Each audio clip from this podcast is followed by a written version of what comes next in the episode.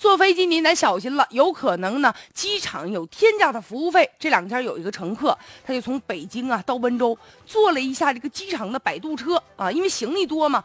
大概目测了一下，三百米左右的距离，居然收费三百九十八元。当事人呢是和领导一起出差的，领导坐了头等舱，他坐的是经济舱。下了飞机，领导的车就是行李比较多嘛，所以他就拿到这个头等舱的摆渡车上了。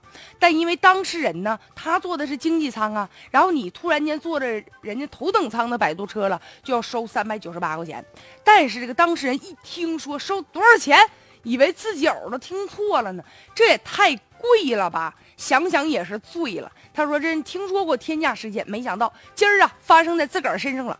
回家之后怎么想怎么不对味儿，都觉得特别的不爽，感觉自己被宰了。于是呢就想知道啊，你三百九十八，你这定价你怎么定的呀？需不需要报给物价局来审批呀？”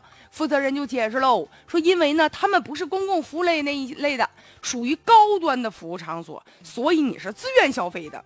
而且说一直经营这么长时间了啊，这个收费都是公开的，都是延续的。但话又说回来了，一直延续并不代表就完全是合理，确实让人觉得你就再高端消费吧，你三百米的距离你收三百九十八，这实在是天价呀！